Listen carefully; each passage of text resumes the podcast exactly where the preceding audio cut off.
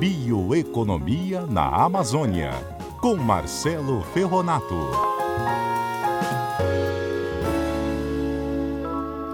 Oito e vinte e dois, vamos falar de inovação e bioeconomia com ele, Marcelo Ferronato.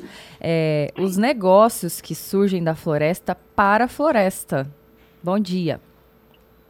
Bom dia, Carla, ouvinte CBN desta terça-feira. Exato, hoje o assunto é empreendedorismo na Amazônia.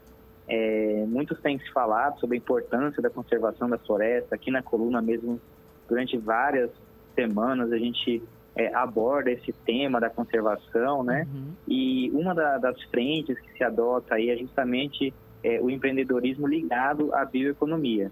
Porque uhum. são esses negócios que podem aí dar maior valor é, econômico à floresta, à exploração sustentável desses ativos é, econômicos que ali existem, gerando renda para as comunidades, gerando riquezas para as regiões e aí, obviamente, contribuindo na conservação das florestas.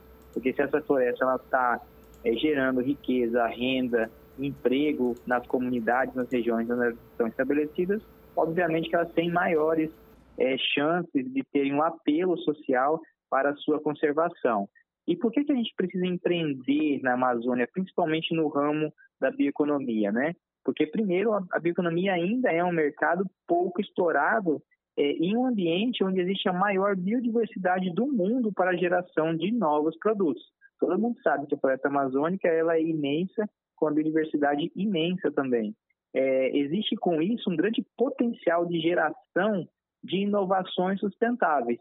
Ou seja, eles são produtos alimentícios, produtos farmacêuticos, tecnologias sociais, serviços muito especializados relativos às cadeias produtivas de cada um desses produtos, né? Ou seja, que gera assim, um, grande, um grande potencial de geração de inovações de base sustentável. É, também, assim, os produtos de origem da floresta mais famosa do mundo. O que, que isso quer dizer? A marca Amazônia, não sei se vocês sabem, Carla e ouvintes, a Amazônia ela está entre as dez palavras mais faladas no mundo. Então, assim, é uma marca que tem um apelo muito forte. É, e a inovação, ela precisa ser um instrumento de conservação e preservação dos recursos naturais, justamente por toda essa riqueza de biodiversidade e esse imenso ativo econômico que o Brasil, né, como uma, a, o detentor da maior parte da floresta amazônica, é, tem em mãos e que precisa conservar, que muitas vezes não tem o cuidado e o zelo de tratar esse ativo com grande carinho, né? Então, assim, existe uma série de negócios que estão sendo desenvolvidos.